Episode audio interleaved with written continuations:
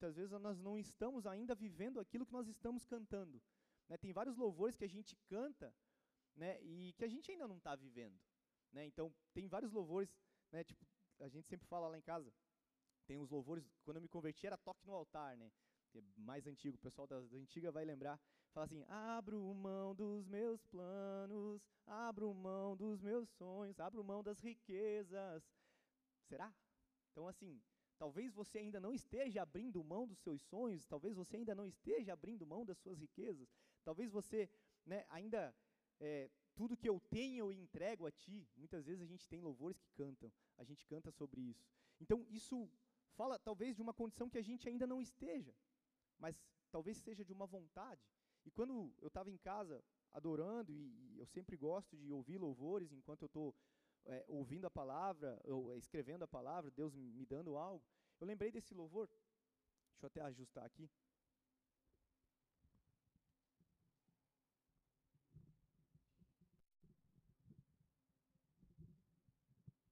que ele fala muito a respeito de ser um lugar.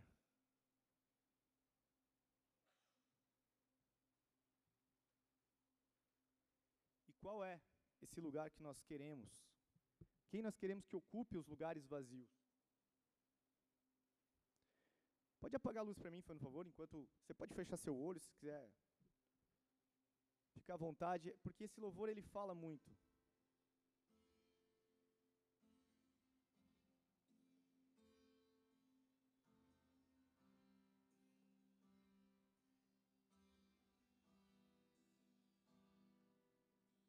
Nós queremos, nós desejamos, Pai, sermos a tua casa e a tua morada.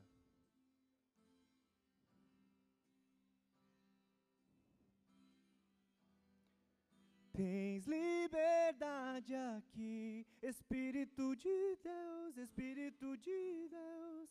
Tens liberdade aqui, Espírito Santo, Espírito Santo.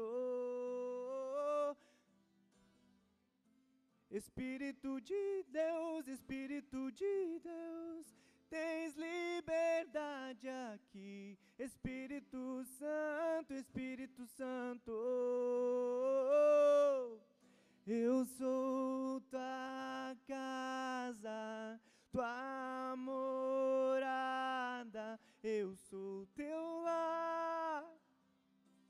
Mude as coisas de lugar, eu sou tua casa, tua morada, eu sou teu lar. Mude as coisas de lugar,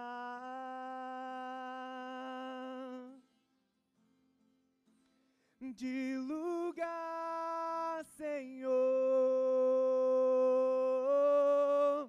Tens liberdade aqui, Espírito de Deus, Espírito de Deus. Tens liberdade aqui, Espírito Santo, Espírito Santo. Espírito de Deus, Espírito de Deus. Tens liberdade aqui, Espírito Santo, Espírito Santo. Eu sou tua casa, tua morada, eu sou teu lar. Mude as coisas de lugar,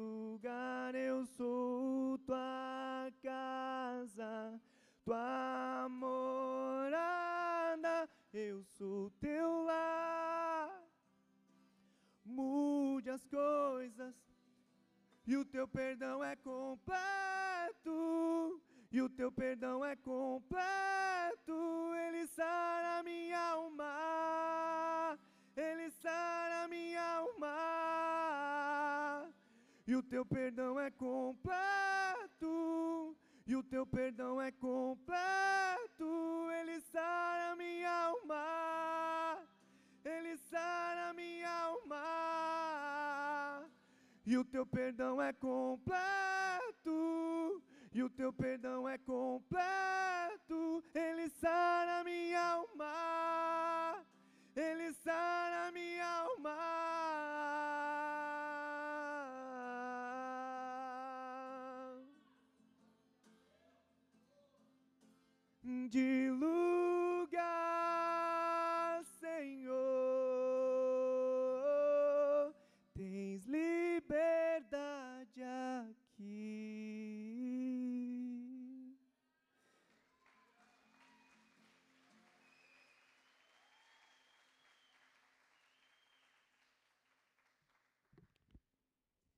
esse louvor ele fala que nós somos a morada dele.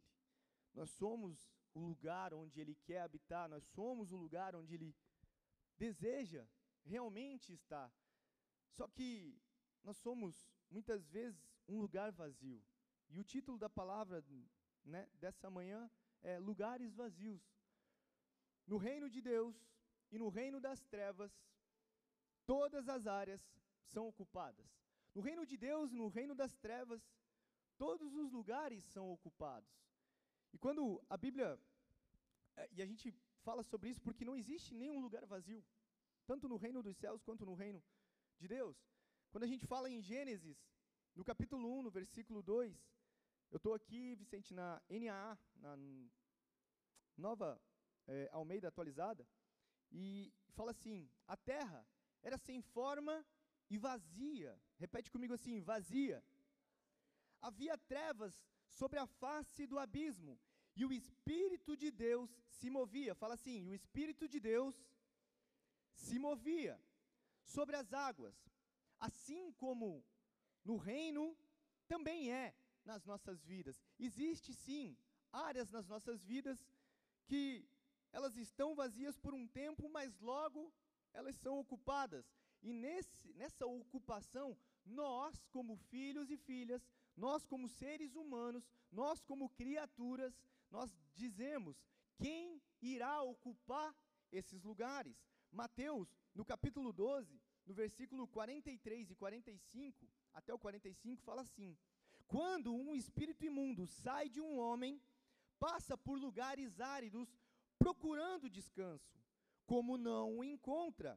No 44 fala assim: voltar, diz: Voltarei para a casa de onde saí. Chegando, ele encontra a casa desocupada. Fala assim: desocupada, varrida e sem ordem. Então, vai e traz consigo outros sete espíritos piores do que ele, entrando, passam a viver ali. E o estado final daquele homem torna-se pior do que no primeiro estado. Assim acontecerá a esta geração perversa. Quando existe algo vazio, sempre existe um movimento. Você vê que lá em Gênesis existia um movimento, Deus, ele pairava sobre as águas enquanto tudo era sem forma, enquanto tudo era vazio. E quando nós olhamos nessa passagem de Mateus, ali também os espíritos, eles estavam em movimento, eles estavam procurando um lugar para descansar. Então eles estavam também em movimento, ou seja, aonde existe um, algo vazio, sempre existe um tipo de espírito, seja o espírito de Deus, ou seja o espírito das trevas, caminhando, rondando, se movimentando para ocupar aquele lugar. Só que quando a gente olha para esse vazio, quem determina quem vai ocupar aquele lugar que está vazio somos nós. Na nossa sociedade, é muito fácil de perceber os lugares onde foram ocupados pelo reino dos céus e os lugares onde foram ocupados pelo reino das trevas. É muito visível. Existe uma coisa chamada, é, até anotei aqui, uma coisa chamada esfera das sociedades. Você já ouviu falar sobre as esferas da sociedade? Quem nunca ouviu falar, levanta a mão. Eu nunca ouvi falar sobre as esferas da sociedade. Nós temos sete esferas onde atuam né, a sociedade. Esses sete é, são pilares que fazem com que a sociedade ela se mantenha firme ou ela se rompa. Um, o primeiro pilar, que assim a gente pode dizer, de uma sociedade, ela é a família. Então, qual é o maior desejo, um pelo menos dos maiores desejos de Satanás para os dias de hoje? É destruir a família. Porque através da família, quando temos um lar é, estabilizado, quando nós temos um lar que realmente é estruturado, nós sabemos que os nossos filhos vão ter mais condições psicológicas, emocionais e espirituais para crescerem, para se desenvolverem. Por que, que o inferno luta tanto para que não haja a família tradicional? Talvez vocês já tivessem ouvido essa, essa frase, família tradicional. Né? Eu lembro de um vídeo que tinha né, de um homem ou uma mulher, sei lá o que, que ele era, trans, e ele falava assim: ah, ah os conservadores querem destruir, é, eles acham que a gente quer destruir a, a família tradicional. Sim, a gente quer destruir a família tradicional. E ele fala assim com todas as letras. Nós, enquanto acharmos que, não, nós não queremos, sim, nós queremos destruir, porque não existe mais esse conceito de família tradicional. Porque eles sabem que o inferno sabe que se eles destruírem os casamentos, os filhos vão ganhar traumas. Quando os meus pais se separaram, eu tinha 12 anos, eu tive muitos traumas. Eu não sabia a respeito da paternidade de Deus. Por que, que eu comecei a não acreditar em Deus?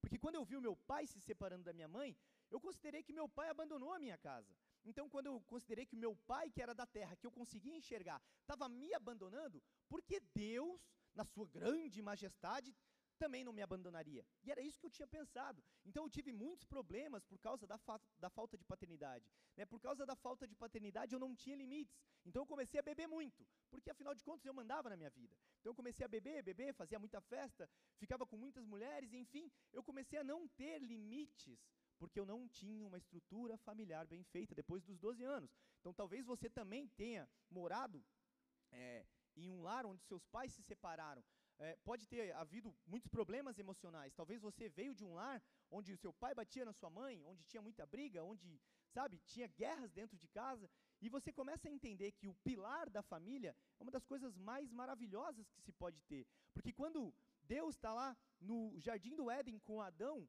ele diz: Não é bom que o homem esteja só. Então ali começa a nascer uma família. E um dos principais presentes que Deus nos dá é a família. Por isso que nós temos que lutar e nós temos que brigar tanto nessa esfera da sociedade. Porque a partir do momento que a nossa família se rompe, acontecem muitos problemas. O, um lar desajustado, ele desenvolve as coisas mais piores de uma sociedade. Então, um dos, uma das esferas que o inferno tenta ocupar é essa relação da família.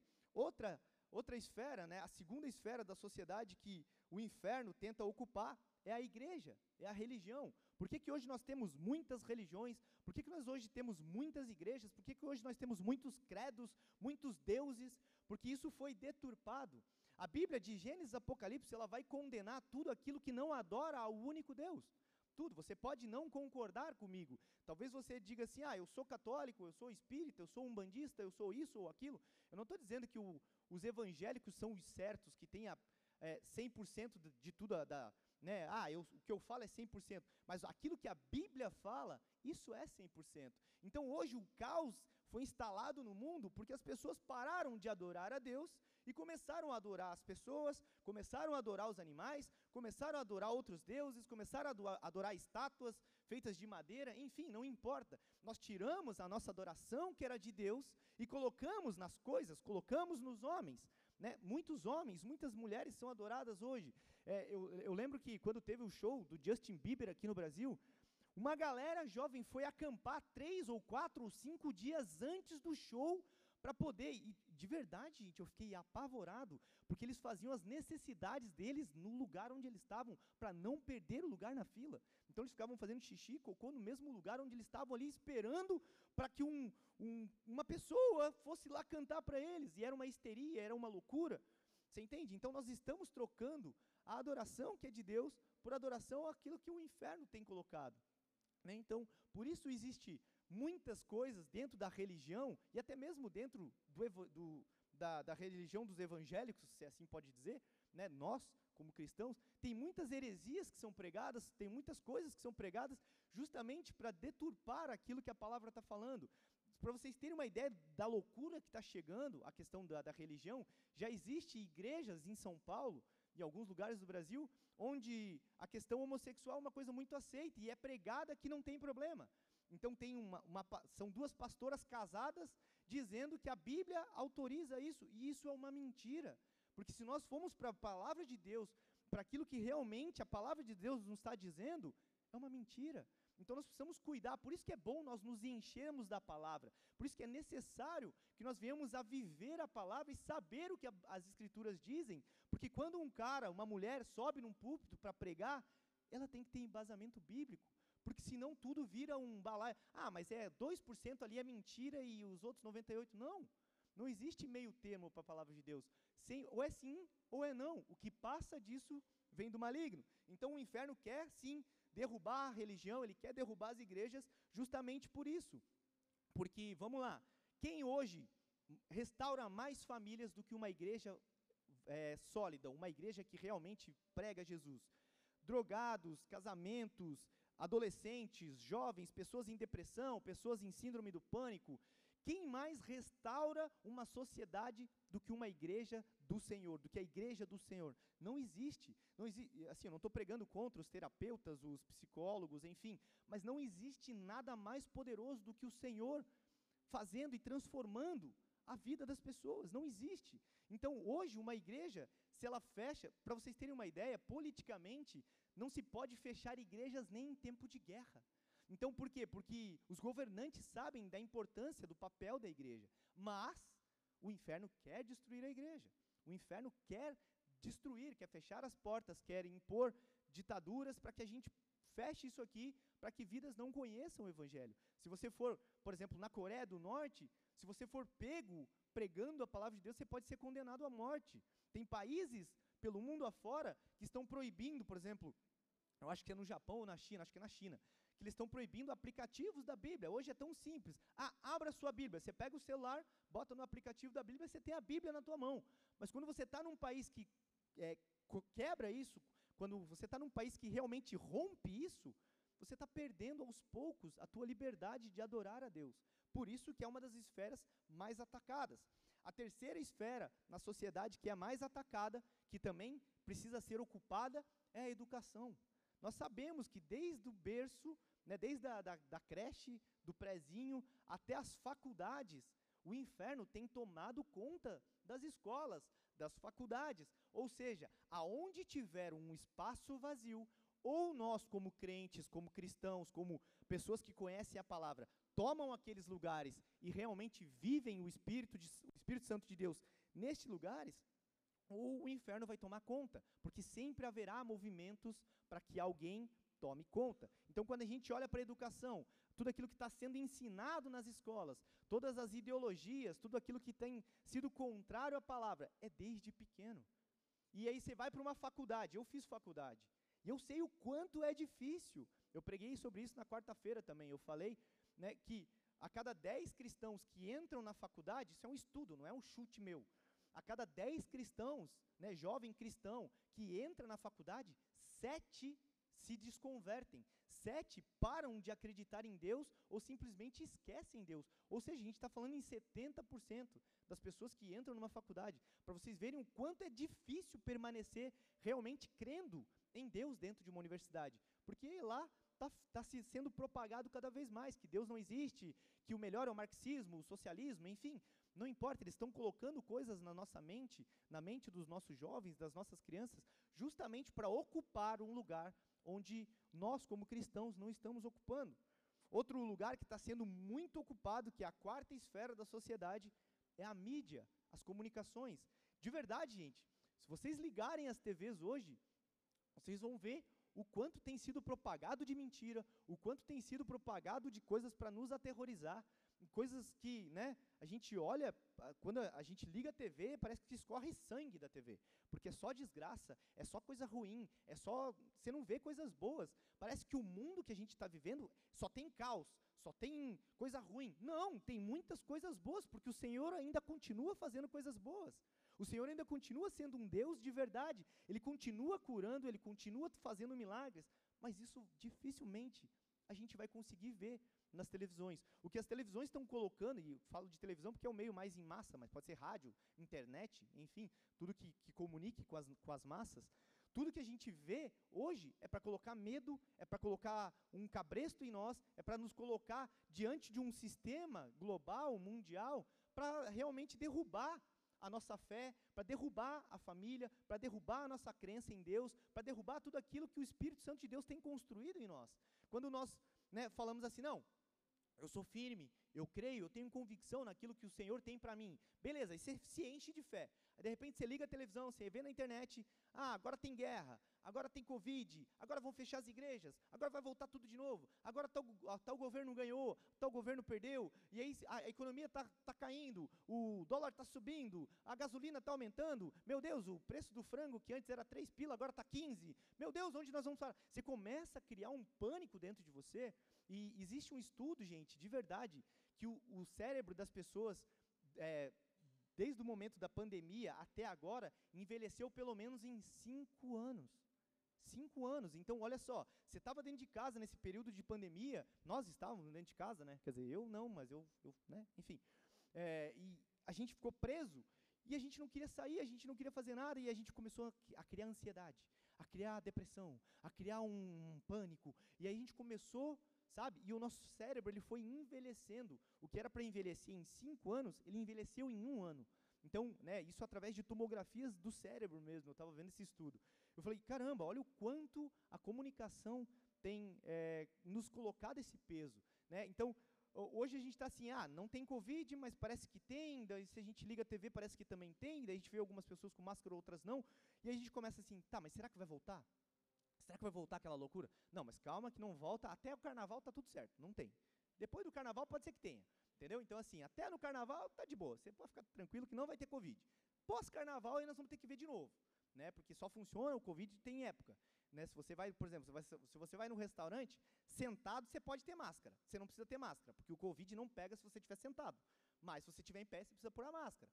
Né? Então daí ele já pega. Então você entende que existe uma loucura, um, e é uma loucura meio coletiva, e a gente fica numa uma doideira, e a gente começa a criar esse pânico. Outra esfera que tem sido muito atacada pelo inferno também são as artes, que é a quinta esfera da sociedade. Quando você pega um teatro, um museu, por exemplo, é maravilhoso visitar um museu, visitar um teatro, ver né, coisas da nossa arte. Mas quando esse mesmo museu, por exemplo, coloca homens nus para que crianças toquem esses homens nus, isso é arte? Isso é entretenimento? Não, isso é, é destruição da família, isso é destruição daquilo que é muito, para nós, é, é, é, um pilar muito firme. Né? Uh, recentemente teve a farofa da GECAI. Se você não sabe o que é, que é a farofa da GECAI, glória a Deus pela tua vida, porque isso é muito bom. Mas o problema é que assim, a farofa da GK é uma influencer lá que está fazendo uma festa com um monte de gente e aí eles criaram o tal do Dark Room. O que, que é o Dark Room? O quarto escuro. Lá tem um monte de coisa sadomasoquista para todo mundo fazer sexo com todo mundo e assim, sem pudor nenhum e tá tudo bem. E aí é, é, passado na mídia, é passado nas televisões, como se fosse tudo normal. Ah, mas tem 300 pessoas lá dentro fazendo tudo que você imaginar e mais um pouco, com todos os tipos de objeto, com enfim. E aí tem prêmio para a mulher que ganha, que pegou mais homem, tem prêmio para o homem que pegou mais homem, tem prêmio para a mulher que pegou mais mulher. Você entende que a gente está entrando. E, e, olha a, a declaração da. Estou né, falando disso por causa do entretenimento. Olha a declaração, que é a tal, a tal da GK, que é a Jéssica, sei lá que é o nome da mulher lá, que ela deu. Nós seremos piores que Sodoma e Gomorra. Para quem não sabe, Sodoma e Gomorra, no passado, foi as cidades destruídas por Deus porque havia muita promiscuidade havia muita. É, tudo que era pior, tudo que era ruim estava dentro daquela cidade. Então, ela, se, ela mesma falou que a nossa festa vai ser pior que Sodoma e Gomorra, como se isso fosse uma coisa boa. Mas sabe o que, a mídia faz? Olha que legal, façam isso, isso é bom, porque tem o fulano que está fazendo, porque tem o ciclano que está fazendo. Olha, os influencers estão todos lá, fazendo isso, fazendo aquilo, façam vocês também. E aí, claro, para nós parece loucura, para nós que temos o Espírito Santo, para nós que temos uma fé, é, é, é inconcebível. Mas pensa na mente de alguém que não tem os princípios que nós temos. Você entende? Nós temos princípios, nós vamos olhar para isso e vamos condenar, porque a Bíblia nos ensina a condenar isso. Mas quando nós estamos lá no mundo, isso não é condenável. Quem não faz isso é que é condenado. Por exemplo, se você disser para as pessoas lá no mundo, lá fora, que você não faz é, sexo antes do casamento, se você é um jovem que se guarda para o casamento, você é chamado de idiota. Você é chamado de burro. Ué, mas como assim? Você vai entrar num casamento sem fazer test drive antes? Não, pô. E se lá na hora for ruim? Ah, e se o casamento, depois que você conhecer. Não. Se você tem o Espírito Santo, a tua, a tua futura esposa tem o Espírito Santo, não tem como dar errado. Não tem, porque o Senhor vai te mostrar aquela pessoa que realmente tem o Espírito Santo habitando nela. Então não tem como dar errado. Você não precisa fazer um test drive antes para saber. E aí tem gente que fica brincando, não, enquanto eu não encontro as certas, eu vou me divertindo com as erradas. Está errado. Isso não pode, isso não é aquilo que Deus quer. Então eles usam toda essa parte para nos derrubar. O sexto, o sexto pilar, né, ou a sexta esfera da sociedade que eles querem atacar é a economia. Né? Então, por exemplo, é, a gente está cada vez mais vendo a economia do nosso país não só do país, mas mundial. Ah, está faltando gás não sei aonde, está faltando luz não sei aonde, está faltando água não sei aonde, está faltando petróleo não sei aonde. Então a gente começa a ver que essas esferas tão, também estão sendo atacadas. E isso começa a nos colocar pânico. Poxa, será que vai faltar gás para mim? Será que vai faltar luz para mim? Será que a gente, né, por exemplo, na Europa, que eles ficavam olhando para o Brasil como era o país que mais desmatava, que nós precisamos tomar conta, né, o, o, a, o, o, pessoal internacional falava assim: ah, nós temos que tomar conta do Brasil porque eles não sabem cuidar da Amazônia. Nós aqui da Europa que sabemos. Aí hoje eles estão lá sem gás, né, porque a Rússia cortou o gás que ia para toda a Europa. E o que, que acontece? O que, que eles fizeram? Foram desmatar todas as florestas deles que não podiam desmatar. Por quê? Porque lá tem um frio terrível, então eles começam a pegar as madeiras para queimar, porque senão eles vão morrer de frio. Você entende que existe um caos se instalando também nessa esfera? E a última esfera que o inferno também tem tomado conta é na política, é no governo, porque é uma esfera totalmente que está diretamente ligada a nós. Ou seja, se você, como cristão, não gosta de política, posso te dizer uma coisa de verdade? Posso sim ou não? Se você detesta a política, você vai ser governado por quem ama a política. E é uma realidade. Você não precisa saber tudo sobre política, mas não se deixe ser alienado sem saber as informações, sem procurar. Ah, não, é, eu já ouvi muito isso. Religião e política não se misturam. Não se misturam? É por isso que está assim. Porque se lá na política, se no governo tivessem homens verdadeiros, mulheres verdadeiras do Senhor, de verdade, vocês acreditam que o mundo seria diferente, sim ou não? Se lá no governo, não, não falo governo, presidente, todas as esferas do governo, desde um vereador até o presidente, os ministros do Senado, enfim, tudo que está envolvido com política, se fossem homens e mulheres tementes a Deus, que vivessem a palavra, vocês acreditam que o mundo estaria dessa forma como está hoje? Sim ou não? Não estaria. Porque sim, homens, né? Por que, que Deus colocou Davi como um governador? Porque Saul era para ter sido o melhor governador, ele não fez aquilo que Deus queria. E aí então Deus levantou Davi, que era o homem segundo o coração de Deus. Davi governava sim ou não? Sim ou não? A resposta é sim, tá? Davi governava, sim ou não? Sim. Isso é política, sim ou não? Ah, mas não é os políticos de hoje de Brasília, mas era uma forma de governo. Então, se nós não ocuparmos todas essas sete esferas, se nós deixarmos um, um lugar vazio em todas essas esferas, quem vai ocupar? Porque existe um movimento de ocupação em todas as áreas. A gente viu em Gênesis, a gente viu em Mateus. Onde tem um espaço vazio, ou vai ser ocupado pelo Espírito Santo de Deus, ou vai ser ocupado pelo espírito do inferno. Fato. E é assim com as nossas vidas. Talvez hoje, algumas áreas da tua vida, estejam vazias. Talvez hoje você olhe para você e você esteja extremamente carente. Carente. De repente você veio de uma outra cidade, sem os seus pais, sem os seus irmãos, sem a sua família, você está morando aqui sozinho, ou de repente só com o seu, uh, seu marido, com a sua esposa e seus filhos, mas você deixou todo mundo que se amava numa outra cidade. E aí você está se sentindo sozinho, você está se sentindo abandonado. Ou você está dentro de um casamento que está ruindo. Né? Você está num casamento onde você e a tua esposa não se entendem mais. Essa carência é um vazio. Esse casamento ruim que você está vivendo é um vazio. Então, esse vazio vai ser ocupado por quem? Né? Um, um, casamento vazio, ele vai ser ocupado por alguém ou por algo. Uma carência sentimental vai ser ocupado por alguém ou por algo. E eu coloquei aqui, ó, se você está carente, isso é um espaço vazio e a pergunta é: quem você irá deixar preencher esse espaço? Se você está carente, vai ser a pornografia? São vários parceiros? Pode ser o sexo sem compromisso? A dependência emocional de outro? De repente você está num relacionamento e aí você começa a dizer assim: ah, não, mas espera aí, se eu me separar, ah, ele bate em mim. Né, o meu marido bate em mim, mas se eu me separar, como é que vai ficar meus filhos? Cara, de verdade, se você está apanhando seu marido, chama a polícia. Não tem, ah, mas eu sou cristã, eu tenho que orar por ele. Tá, ora por ele, mas deixa ele na cadeia. Porque senão a gente começa a, a banalizar tudo aquilo que Deus está falando. Não, mas olha só, eu sou uma mulher de Deus, eu não posso pôr o meu marido na cadeia. Mas, cara, se ele está te batendo, chama a polícia. Você entende? Então, não se, ah, mas se eu me separar, eu não vou conseguir outra pessoa. Isso é dependência emocional. Claro que a gente não prega para que você se separe. Claro que a gente prega e a Bíblia nos ensina para que a gente realmente tente restaurar o casamento. Mas até que isso aconteça, você não vai ficar apanhando. Você não vai ficar dependendo, sendo dependente emocionalmente de alguém. Você precisa realmente ver o que a palavra fala. Outra coisa que eu coloquei aqui, se você está em crise no casamento, existe um espaço vazio nesse casamento. Quem que vai ocupar ele? E aí quem que pode ocupar? As traições, o desinteresse pelo, pelo seu cônjuge, pelo seu cônjuge, ou um casamento por comodidade. Poxa, eu nem amo mais meu marido. Eu nem amo mais a minha esposa. Eu só tô com o meu marido por causa dos meus filhos. Que terrível. Terrível. Você estar num casamento hoje porque você tem medo de separar porque, por causa dos seus filhos, Sério que você está disposto a ficar a vida. Não estou mandando você separar, não é isso. Mas eu estou falando para você restaurar o casamento. Porque se está o casamento destruído, se você está vivendo por comodidade, você precisa preencher esse lugar com uma outra coisa, porque ele já está sendo ocupado. Outra coisa, se você hoje não sabe quem você é em Deus, existe um espaço vazio. E aí a pergunta é: quem vai preencher esse espaço vazio? Pode ser que nesse espaço vazio você não se sente filho de Deus, não sabe qual é a sua identidade de gênero, e aí eu falo mesmo.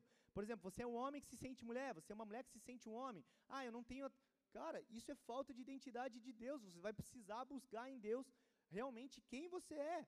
Ponto. que mais?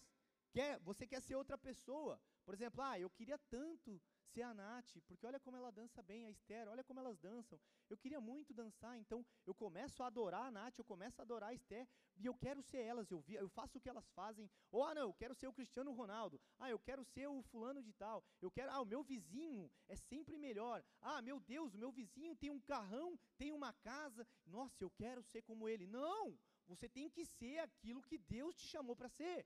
Você precisa ocupar esse espaço vazio de você, dentro de você, com as coisas do Senhor. Amém? Quando na palavra em Mateus, ah, outra coisa, se você se sente infeliz, desanimado, revoltado e indiferente com as coisas, é porque em algum lugar dentro de você está vazio. E aí, esse lugar vazio vai ser ocupado por alguma coisa. Por exemplo, esse lugar vazio começa a busca pelos vícios, pela bebida, pelas drogas, pelo dinheiro compulsivamente. Não, eu não quero mais saber de igreja, eu só quero saber do meu dinheiro, eu só quero saber do trabalho. Isso também é um lugar vazio. que mais? A apostasia chega em você. Você perde o interesse pelas coisas de Deus. Isso também. Ah, eu estou revoltado porque o irmão da igreja brigou comigo, porque o pastor brigou comigo. Então quer saber? Não quero mais saber de igreja, não quero mais saber de esse negócio, porque são tudo falso. Isso é uma mentira do inferno. É um lugar que está sendo é, vazio e o inferno está tomando conta. Então nós precisamos realmente saber, ah, poxa, meu casamento está ruim. Então, é, eu conheço, né, conheci alguns homens que eles só voltavam para casa, tipo assim, quando a, esposa estava prestes a dormir. Ele trabalhava até às seis, mas ele chegava em casa às dez, porque daí a mulher e os filhos já estavam indo dormir, para ele não ter contato com a família, porque ele não aguentava mais ficar naquela casa. Então ele ia para o bar, ficava bebendo, bebendo, bebendo, bebendo, bebendo, até que a, esposa fosse dormir. Ah, eu prefiro ficar lá com meus amigos. Isso não é casamento, isso não é família. Né? Então a gente precisa cuidar disso. Quando na palavra em Mateus 12, nós vemos que os espíritos voltam para reocupar, eles encontram a casa desocupada, fala comigo, desocupada, limpa, em ordem, porém vazia. Você entende? Quando os espíritos eles saem, a casa ela é arrumada, a casa ela fica em ordem, porém ela fica vazia.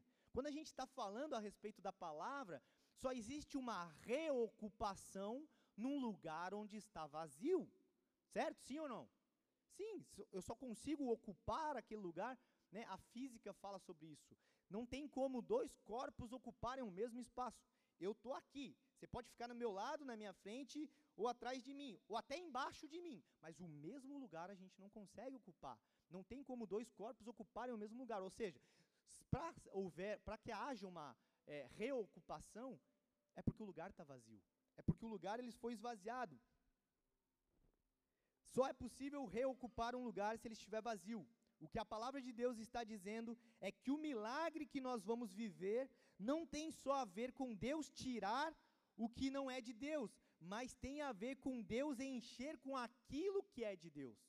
Porque muitas vezes nós estamos é, dentro de uma igreja, nós estamos aqui ouvindo a palavra, nós estamos aqui é, nas escalas cumprindo, mas será que nós estamos vazios ou nós estamos cheios com aquilo que é de Deus?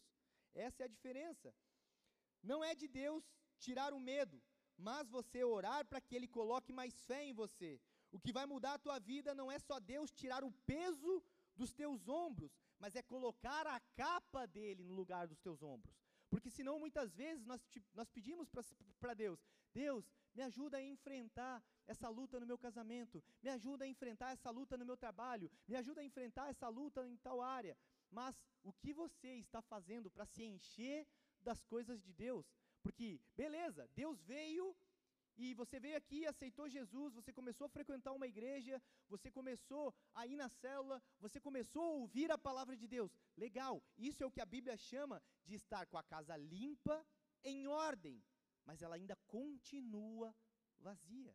Quando nós aceitamos Jesus, quando nós começamos a congregar, quando nós começamos a ouvir a palavra, quando nós começamos a ler a palavra, nós estamos caminhando para uma casa que está em ordem e está limpa, mas nós precisamos encher aquele espaço para que não haja nada que nos desabone, para que não venha outros espíritos imundos e invadam a nossa vida. Amém?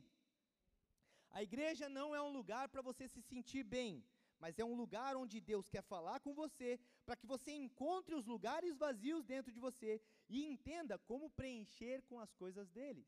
Muitas pessoas têm vindo para as igrejas para poder se sentir bem, para poder se, ah, lá é um lugar onde eu me sinto muito bem. Né? Tem um louvor que fala, é aqui que eu me sinto muito bem, é aqui que eu me sinto muito bem, não há outro lugar melhor. Não há um lugar melhor do que a casa do Senhor, não, só o, o reino dos céus, né? só na glória.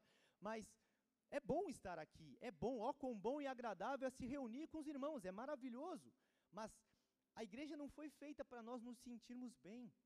A igreja foi feita para que nós venhamos a nos preencher com aquilo que Deus quer que nós venhamos a nos preencher e saber dentro de nós o que, que está vazio. Quando nós começamos a ser confrontados dentro de uma célula com a pregação, enfim, com a palavra de Deus, nós começamos a olhar para nós e dizer: caramba, dentro de mim existe esse vazio. Quantos de nós falamos assim: olha, eu tenho dinheiro, eu tenho casamento, eu tenho uma família bonita, mas eu ainda sinto um vazio dentro de mim? Né? Quantos de nós? Né? Então a gente sabe, porque esse vazio tá, foi colocado em nós, porque o Espírito Santo de Deus, lá no Éden, já colocou, ele soprou o fôlego de vida dentro de nós. Então nós somos preenchidos por ele. Mas a partir do momento que esse fôlego de vida sai de nós, o Espírito Santo sai de nós por causa do pecado, isso começa a nos deixar esse vazio. Então nós começamos a nos sentir vazios. Nós, nos, nós começamos a, a, Podemos até estar no meio da igreja, no meio dos irmãos, mas Ai, poxa, eu não consigo me sentir família. Ah, eu não consigo me sentir bem naquele lugar. Daí você troca de igreja. Aí, pô, mas aqui também não está funcionando. Aí você vai para outra religião. Pô, mas aqui também não está funcionando. Ah, mas aqui tem um vazio que é só Deus que vai preencher. Não é o pastor, não é o, presbítero Raul, não é o líder da célula. É Deus que vai preencher. Não existe quem preencha, a não ser Ele. Amém? Onde existe jugo, a Bíblia fala que é a unção que despedaça o jugo. Isaías 10, 27 fala assim: E acontecerá que naquele dia que a sua carga será tirada do teu ombro e o seu jugo do teu pescoço, e o jugo será despedaçado por causa da unção. Então, sabe o que é jugo? Jugo é quando tem dois bois, um do lado do outro, e é colocada aquela madeira assim para que eles andem juntos. Então, os bois precisavam ficar da mesma altura, andando do mesmo jeito, para então poderem ter força para carregar ou para arar a terra, enfim. Isso é jugo, isso é peso. No nosso caso, opressão, aquela, sabe, aquele peso, aquela coisa, meu Deus, eu estou ruim, eu estou angustiado, eu estou opresso. Esse peso só vai ser despedaçado pela unção. E a unção é quando o Espírito Santo de Deus nos preenche, nos enche, e aí então todo medo, toda a intimidação, toda aquela guerra que tem na mente, meu Deus, será que eu faço? Será que eu não faço? Será que eu vou? Será que eu não vou? Será que é Deus? Será que é o inferno? Será que é a minha cabeça? Sabe essa guerra que tem na mente? Meu Deus, mas será que eu vou? Será que foi Deus que mandou? Ou é a minha vontade que quer ir? Quando você começa a se encher da unção, quando você começa a se encher do Espírito Santo de Deus, as, as coisas começam a ficar claras, as coisas começam a se abrir. Quando, onde tem falta de fé, a Bíblia fala que a fé ela vem pelo ouvir. E ouvir o quê? A palavra. A palavra de Deus. Romanos, 17, Romanos 10, 17 fala assim: Consequentemente, a fé vem por se ouvir a mensagem, e a mensagem é ouvida mediante a palavra de Cristo. Você quer ter mais fé, você precisa ouvir mais a palavra, e não é só no púlpito. Você precisa ouvir a palavra, o verbo, ou seja, o próprio Deus falando com você. Às vezes a gente confunde que, ah, ouvir a palavra de Deus, então eu tenho que ir para o culto para ouvir o pregador pregar. Não, você tem que também ir para a Bíblia, você também faz isso, vem para o culto, ouve a pregação, assimila aquilo que Deus está falando com você, mas você precisa no teu secreto ter um tempo para que a palavra, o verbo, o próprio Deus, ele possa falar com você. Porque a palavra de Deus fala que existem coisas que nós não sabemos, coisas que Ele quer nos contar, que são incontáveis para outras pessoas, mas são, são só coisas para nós, são segredos que Ele vai revelar somente a nós. Porque vamos lá, todo mundo tem um plano, todo mundo tem um propósito nessa terra, todo mundo tem um chamado para essa terra. É diferente, o meu é diferente do Maurício, que é diferente do Cris, que é diferente de cada um de vocês. Mas como é que eu vou saber qual é o meu, se eu não perguntar para a fonte? Qual é a fonte? A palavra. A palavra de Deus vai me dizer, tá, qual é o meu propósito nessa terra? Será que é eu trabalhar, acordar às 5 da manhã, trabalhar o dia inteiro, pagar boleto, no outro dia é, acordar de manhã, trabalhar o dia inteiro, pagar boleto, e aí faltar dias para pagar boleto, faltar dias, né, faltar salário nos dias? Não. A nossa vida não é como uma roda de rato. Eu trabalho, pago conta, trabalho, pago conta, trabalho, pago conta e vou para a igreja. Trabalho, pago conta e vou para a igreja. Trabalho, pago conta e vou para a igreja. Não. A nossa vida é muito maior e muito melhor, porque a palavra de Deus fala que nós viveremos o melhor dessa terra, mas nós precisamos entender o que é o melhor dessa terra. Muitas vezes nós achamos que o melhor dessa terra é ter um carrão, é ter uma casa boa, é ter uma família restaurada. Mas será que é só isso que Deus tem para nós? Será que nosso Deus é tão limitado a ponto só de dar um carro e uma casa e uma família? Não, Deus quer que nós venhamos a crescer espiritualmente, porque tudo que nós vamos fazer, tudo que nós vamos ter aqui nessa terra é passageiro. Quando ele fala para que a gente olhe para as coisas que não são desse mundo, mas para que a gente olhe para as coisas eternas, ele está dizendo: olha, é legal, você pode ter um carro legal, você pode ter uma família legal, você pode viajar, é bênção demais, mas não foca nisso, porque existe as coisas que são do alto, existe as coisas que são dos céus. É óbvio que você tem que trabalhar, é óbvio que nós temos que pagar conta, é óbvio que nós precisamos vestir, comer. Legal, isso é princípio básico, isso é todo mundo tem que fazer. Mas a questão é, o que nós estamos fazendo para a eternidade? O que nós realmente estamos fazendo para ganhar coisas no céu? E não é ganhar coisas, parece uma coisa interesseira, né? Mas não é. Aquilo que nós estamos construindo para a eternidade. É sobre isso. O que mais? Devemos olhar para as áreas das nossas vidas e buscar entender quem está governando, quem está habitando em cada uma dessas áreas. Quando eu olho para o meu casamento, tem um vazio? Quem está habitando nesse vazio? Quem é que vai, vai reocupar esse vazio? Será que é o Espírito Santo de Deus ou será que é o inferno? Quando eu olho para o meu trabalho, aquela desgraça que eu não aguento mais trabalhar naquele lugar, meu Deus, amanhã é segunda-feira, eu tenho que voltar para aquele inferno. Isso é um vazio. Isso é um vazio. Ou você preenche com o Espírito Santo de Deus e inunda aquele lugar, ou você pede direcionamento de Deus para saber se é ali realmente que você tem que ficar. Mas você não pode se acomodar e achar que, poxa, é aqui que eu quero, é aqui que não. Ah, não, tudo bem. Se eu não for aqui mesmo, eu vou perder o emprego, eu vou, sabe? Então, deixa aqui mesmo. Tá ruim, mas tá bom. Não, Deus tem o melhor para você. Deus quer que você viva o melhor, mas qual é a área que está sendo afetada? Poxa, teu casamento está afetado. Você como uma mulher solteira ou um homem solteiro, né? Quer alguém para estar tá do teu lado? Ah, mas ela não é muito de Deus, mas vamos tentar. Ah, ele não é muito de Deus, mas Poxa, você já está começando errado. Então, dá para dá dá consertar no meio do caminho? Dá, mas você vai apostar, você vai. Você entendeu? É muito mais fácil você pegar é, algo que está pronto, feito, já que você já possa utilizar, usufruir, do que você ter que ficar construindo alguma coisa e tentando remendar. Sabe uma casa, quando você constrói ela do zero, ela fica perfeita. Agora experimenta pegar uma casa toda quebrada e ter que consertar. Dá muito trabalho. Dá muito trabalho né? Então, sabe, faça desde o começo certo. Nós não podemos nos enganar e achar, porque agora somos cristãos, que está tudo bem. Aceitar Jesus, frequentar uma igreja, vir nos cultos é manter a casa em ordem limpa, mas não quer dizer que a gente esteja com ela ocupada. Mais do que frequentar um lugar, precisamos nos encher com o dono do lugar. Mais do que ter um casamento restaurado, nós precisamos nos encher com aquele que restaura. Mais do que sair de uma depressão, das drogas, dos vícios, é encher a nossa vida com o dono da vida. Eu não tenho como, eu não tenho como me encher. Ah, legal, eu fui liberto dos meus vícios. Ótimo. Glória a Deus por isso. Mas e aí? É só isso? Não, você precisa se encher dele, porque senão você vai voltar para o vício. Senão, se você não, ah, agora minha família está restaurada, agora eu estou bem, meu casamento está ótimo. Entrei aqui, estava uma desgraça. Mas conheci Jesus, comecei a me, me encher, beleza. Você tem que se manter cheio, você tem que se manter na presença, você tem que se manter firme com as promessas do Senhor, senão as coisas vão cair.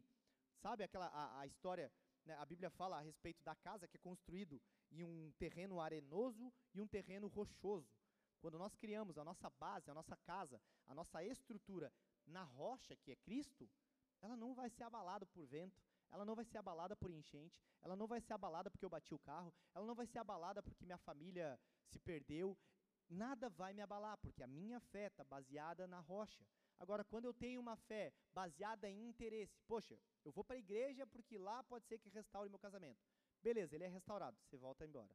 Ah, porque agora já foi, agora já está tudo bem, agora já meu casamento já foi restaurado. Ah, meu filho, para o meu filho sair das drogas, eu vou é, ir para a igreja. Aí você vem para a igreja, teu filho, glória a Deus, é liberto, sai da igreja. Aí você, poxa, agora não precisa mais, está tudo bem, já conseguiu o que eu queria. Parece que Deus é o nosso mordomo. Ah, Senhor, eu quero isso. E aí ele dá. E aí você vira as costas. A palavra de Deus fala a respeito dos dez leprosos, que dez vão, né, à presença de Deus, e aí ele cura. E aí só nove voltam para agradecer Jesus. Você entende? Então é isso que muitas vezes nós não podemos fazer, barganhar. Efésios 5,18 fala assim: E não vos embriagueis com vinho em que há contenda, mas enchei-vos do Espírito Santo. Se, enche, se encham do Espírito Santo. Ah, Raul, mas a Bíblia não condena para que a gente tome é, vinho. A gente só não pode tomar vinho né, porque, e ficar embriagado. Mas de verdade, para quê? Para que você vai se encher de algo se você pode se encher do Espírito Santo? Sabe, eu era uma pessoa que bebia de segunda a sexta, segunda a sábado, segunda a domingo, todo dia. Porque eu frequentava balada, eu era fotógrafo de balada, então onde as baladas eu ia tinha bebida, e era tudo de graça. E aí o que, que acontecia? Eu ficava me enchendo daquilo, me enchendo daquilo, me enchendo daquilo. Até que uma hora a minha vida se transformou num caos. Ah, mas é só um pouquinho. Ah, mas ninguém tropeça em montanha, gente. Ninguém tropeça numa montanha, num monte alto. A gente tropeça numa pedrinha. É só um golinho, é só uma olhadinha, é só uma mentirinha, é só um negocinho. Ah, é só, eu só vou roubar esse pouquinho, porque não vai fazer falta na minha empresa. Poxa, se eu pegar essa peça lá do balcão, o dono nem vai saber, é só um pouquinho. Afinal de contas, ele tem tanto dinheiro, isso aqui não vai fazer falta. Você entende? Não começa num pouquinho, começa sempre num. Ninguém tropeça em monte, tropeça em pedra. Lucas 4:1 fala assim: "E Jesus, cheio do Espírito Santo, voltou do Jordão e foi levado pelo Espírito ao deserto." Você entende que Jesus foi cheio do quê? Espírito. Bota aí para nós. Jesus cheio do Espírito Santo. Ele voltou do Jordão. Legal. Estava cheio do Espírito Santo. Fortão, bombadão. Jesus bombado, 22, 2022. Legal. Agora o que, que acontece? Ele é levado ao deserto. Ele é levado ao deserto. Só que qual que é a diferença de Jesus? Ele estava cheio do Espírito Santo. Porque ele estava cheio do Espírito Santo. Ele não caiu nas tentações. Ele, porque ele era homem, amém? Ele era 100% Deus, 100% homem. Então as tentações que eu e você enfrentamos foram as mesmas que Jesus enfrentou. Então assim, nada diferencia. Ah, mas ele era Deus também, mas ele também era homem. Ele sofria as tentações. Tanto que, em espírito, ele é levado ao deserto. E porque ele estava cheio do que? Da palavra de Deus. Ele sabia a palavra como ninguém, obviamente. E aí então ele pôde contestar o próprio Satanás, porque Satanás também vinha na palavra. Ué, como diz a tua palavra? Manda os teus anjos, dá uma ordem aos teus anjos que eles então vão poder é, te pegar aqui, ó, pode se jogar, não vai acontecer nada. Dá, umas dá uma ordem aos teus anjos, eles vão te juntar e tá tudo bem. Olha só, tá vendo esses, esses, é, essas riquezas, esses, tudo, tudo que você está vendo, pode ser seu, você só precisa me adorar, você só precisa se prostrar a mim. E aí ele usa a palavra, ah, tá com fominha? Satanás diz para Jesus, está com fome? Então transforma a pedra em pão. Você tem esse poder para fazer isso, sim ou não? Tem, então faz. E ele fala: nem só de pão viverá o homem. Ele usa a própria palavra para contestar Satanás. Ou seja, porque ele estava cheio do Espírito Santo. Não tinha lugar para Satanás invadir a mente dele, o coração dele, ou as tentações. Poxa, às vezes você está lá no, no teu casamento, ou às vezes você está no teu trabalho. Está no teu trabalho e aí você está ganhando super mal, né, aos teus olhos. Poxa, eu ganho 1.500 reais, eu precisava ganhar uns 3. E aí o teu amigo de trabalho fala assim, ó, se a gente fizer isso, isso, isso aqui dentro da empresa, se a gente roubar isso aqui, vender isso aqui lá fora, pega essas peças aqui, vende lá fora, né, e a gente consegue um dinheiro mais. Poxa, quanta, por exemplo, ah, o policial ganha lá 2.500 reais, aí o traficante chega para ele, olha, vou te dar 5 mil, 10 mil para que você feche os teus olhos. Quantos caem nessa? Não estou dizendo que todo policial é corrupto também, mas acontece, porque a corrupção vem de uma necessidade. Poxa, eu estou passando fome. Esses dias eu me peguei pensando sobre isso. Eu pensei assim, poxa, se a gente chegar num, num momento de, sei lá, virar uma Venezuela, todo mundo começar a passar fome, será que eu, com os princípios que eu tenho, eu roubaria para poder alimentar o meu filho e minha esposa? Eu fiquei pensando nisso. O que, que você faria? Você está passando fome, você roubaria para poder alimentar? o seu filho, a sua esposa, aqueles que você ama, você pode de pronto dizer, eu roubaria. Mas o que, que a Bíblia fala? Não roubarás. Você entende? É muito difícil. Ah, então quer dizer que eu tenho que deixar morrer de fome? Não, encontre uma outra forma. Mas não use uma necessidade para poder fazer algo que a Bíblia condena. Não use a tua necessidade para dizer, não, mas olha só, eu estava precisando de dinheiro. Ah, mas olha só, eu estava me sentindo carente, meu casamento não é, é meu casamento não é bom, então eu procurei outra mulher, eu procurei outro homem. Ah, eu fui para pornografia, eu fiz isso porque eu estava me sentindo sozinho. Não, procure uma outra alternativa em Deus para que Ele possa te restaurar.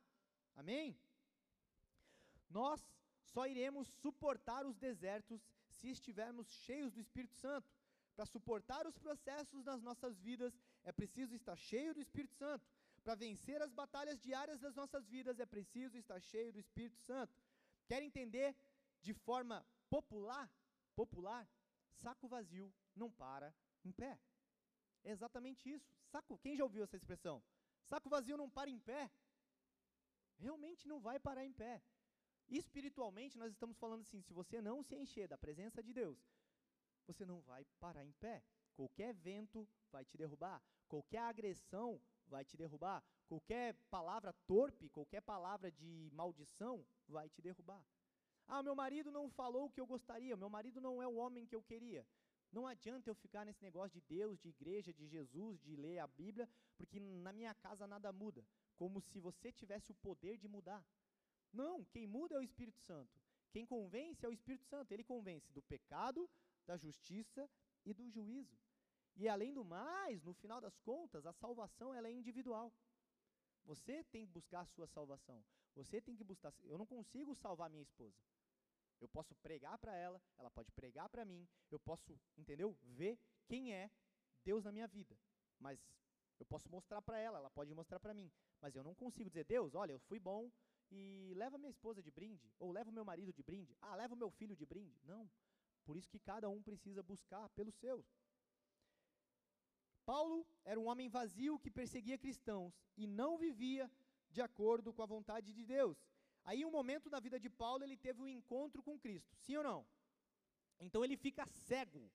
Ou seja, ele teve a sua casa limpa e colocada em ordem, mas ainda estava vazio. Vamos lá. Paulo era um homem que perseguia cristãos, ele conhecia né, toda a palavra, o Pentateuco, ele conhecia os cinco primeiros livros da Bíblia, ele veio de uma família religiosa, uma família de fariseus, uma família de sacerdotes, onde eles conheciam a palavra de Deus. Ele já sabia como era a palavra de Deus, ele sabia os mandamentos. Mas, o que, que acontece?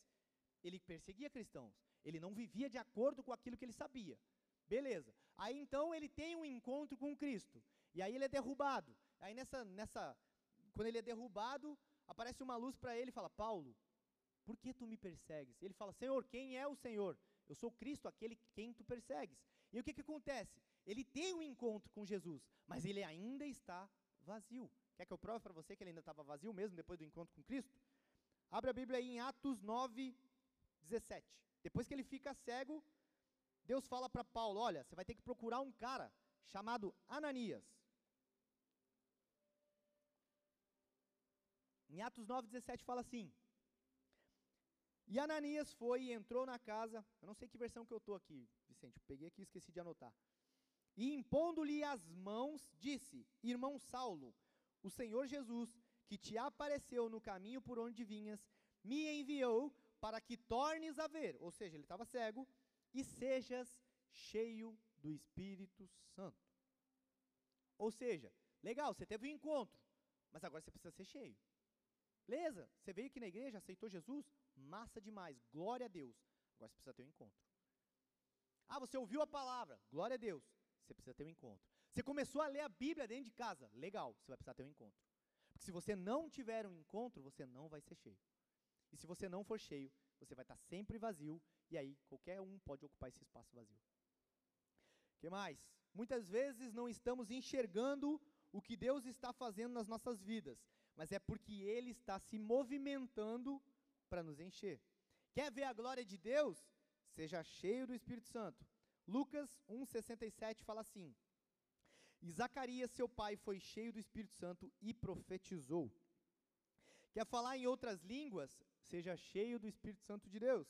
Atos 2,4 fala assim: E todos foram cheios do Espírito Santo e começaram a falar noutras línguas, conforme o Espírito Santo lhes concedia que falassem. Quer pregar a palavra de Deus? Seja cheio do Espírito Santo. Atos 4:31 fala assim: E tendo orado, moveu-se o lugar em que estavam reunidos, e todos foram cheios do Espírito Santo e anunciavam com ousadia a palavra de Deus. Mas a pergunta que vale um milhão de dólares: como me encher? Como eu me encho? Eu sei que então se eu estou vazio, meu casamento está vazio, minhas emoções estão vazias, como é que eu me encho? E é assim que nós vamos encerrar essa palavra hoje. Só tem quatro formas. Quatro formas. Através da palavra de Deus, através da oração, através do jejum e de santidade. Daria até para colocar uma quinta aí: renúncia. Não tem como você viver e ser cheio sem abrir mão de algo. Poxa, eu amo Netflix. Eu passo três horas lá. Eu maratonei a Netflix no meu seriado preferido. Quantas vezes você maratonou os 66 livros da Bíblia? Você entende? Vai ter que haver uma renúncia. Vai ter que abrir mão do tempo com a família para ir para a palavra. Vai ter que abrir mão das viagens para poder orar. Vai ter que abrir mão. Claro que você pode fazer isso de, né, de uma forma saudável. Você não precisa ficar 24 horas só lendo a Bíblia e comendo a Bíblia. Seria maravilhoso se a gente pudesse fazer isso, mas não seria saudável. Sabe por que, não seria saudável? Porque não adianta você passar 24 horas do teu dia lendo e orando e buscando, deixando a tua família de lado. Você entende? Então tem que ter um contraponto, tem que ter um equilíbrio. As coisas do Senhor têm equilíbrio. Você também não vai ficar só passeando com a família. Você não vai só ficar viajando com a família. Você tem que ter um tempo com o Senhor. Tudo precisa de um tempo. Há tempo para todas as coisas. Eclesiastes 3 fala. Nós precisamos ter tempo para buscar, nós temos que ter tempo para brincar. Ontem eu fiquei três horas jogando futebol de novo com meu filho. Toda noite ele espera que eu vá sair com ele para jogar bola. Que no nosso condomínio lá, que mora na Terra Nova, sabe? Tem os campinhos lá. Cara, é muito legal. A gente passou ontem um tempo lá na piscina, foi bacana demais, foi maravilhoso. Aí à noite foram jogar bola. Legal. O tempo com ele foi perfeito. Agora tem que ter um tempo para a palavra, tem que ter um tempo para minha esposa, tem que ter um tempo entre eu e a esposa sozinhos, sem o meu filho. Tem que ter um tempo só eu e o meu filho, sem a minha esposa. Tem que ter um tempo só eu com a minha esposa, sem o meu filho, e tem que ter um tempo só para mim, sozinho. Só eu, só eu. Eu tenho que ter o meu tempo. Mulheres, os homens precisam de um tempo sozinho. Homens, as mulheres precisam de um tempo sozinhas. Precisa ter. E esse tempo, às vezes, é sair com as amigas, é sair com os amigos, é jogar uma bola, é fazer isso, legal, mas tudo debaixo daquilo que o Senhor tem para as nossas vidas. Você precisa construir um casamento que onde a mulher olhe para você e ela tenha confiança que você vai para o futebol e você vai jogar futebol. Você não vai dar uns migué no caminho, sabe? Então a gente precisa construir a nossa vida, os vazios que tem em nós, nós precisamos nos encher com o Espírito Santo de Deus palavra, oração, jejum e santidade. E aí a renúncia, para a gente deixar cinco. Sem a palavra não tem como. Sem oração, oração é, é intimidade com o Senhor. Jejum é para que a gente mate a nossa carne. E jejum não é. Como é que a gente sempre fala? Jejum não é dieta. Porque muita gente acha que é dieta, né? Não, vou ficar aqui 40 dias sem comer isso, sem comer aquilo. Tá legal, isso é dieta ela se torna jejum a partir do momento que você começa a orar e ter um tempo nesses 40 dias para estar tá buscando o Senhor, porque senão você está fazendo dieta. E aí no final das contas você fala: Nossa, fiz jejum de 40 dias, emagreci 2 quilos. Tá, mas e o espírito engordou quantos? Zero. Não dá. Você tem que, sabe? Você entende? Jejum é diferente de dieta. O que mais? Santidade. Santidade não é só você é, não ver pornografia ou não fazer sexo antes do casamento. Muita gente acha que santidade é isso. Ah, o casal lá está em santidade, os solteiros, os noivos estão em santidade. Como se santidade fosse só não fazer sexo antes do casamento. Santidade é você não mentir. Santidade é você não querer passar o outro para trás. Santidade é você falar a verdade, mesmo que isso doa. Mesmo que você perca o seu emprego, porque você falou a verdade. Você entende? É muito. Ah, mas eu preciso mentir no meu trabalho. Se eu não mentir no meu trabalho, o meu chefe me manda embora. Que mande embora. Que mande embora, porque é mais fácil você perder o emprego e conseguir o outro emprego que o Senhor vai te dar, do que você perder a tua salvação, porque você passou a vida inteira mentindo num trabalho que precisava mentir. Sempre falo, né, a galera que trabalhava na Flex ali, né, se tem alguém aqui, repense, não precisa levantar a mão, é repense. Ah, tem que ficar mentindo o dia inteiro para as pessoas, fica ligando lá do cartão de crédito, daí você mente, daí não sei o quê. Eu sei que já teve a galera do Flame que trabalhava lá e contou. Ah, mas eu tenho que ficar mentindo, eu tenho que ficar enrolando, eu tenho que ficar. É, a pessoa diz A, eu escrevo YB para ele. Aí de repente chega uma cartinha lá que ele fez um seguro do não sei o quê, mas ele nem aceitou. Quantas vezes isso acontece? Ah, mas se eu não fizer isso, eu não bato a meta. Então não bata a meta. Mas vá para o céu. Né? A gente precisa realmente estar tá pautado e, e, e, firmado nas coisas do Senhor, porque senão a gente vai se perder. Senão nós vamos nos tornar casas limpas e ordem, porque a gente está indo para a igreja. Está tudo bem, estamos indo para a igreja. Mas, o que, que acontece? Estamos indo para a igreja, mas estamos vazio. E aí, vazio, alguém vai ocupar. Só que, olha que loucura, volta para a gente encerrar de vez. Volta em Mateus. Mateus 12, 43, 45, faz no favor, Vicente. Olha quem que volta, não é só aquele que saiu. E quando o espírito imundo tem saído do homem ainda por lugares áridos,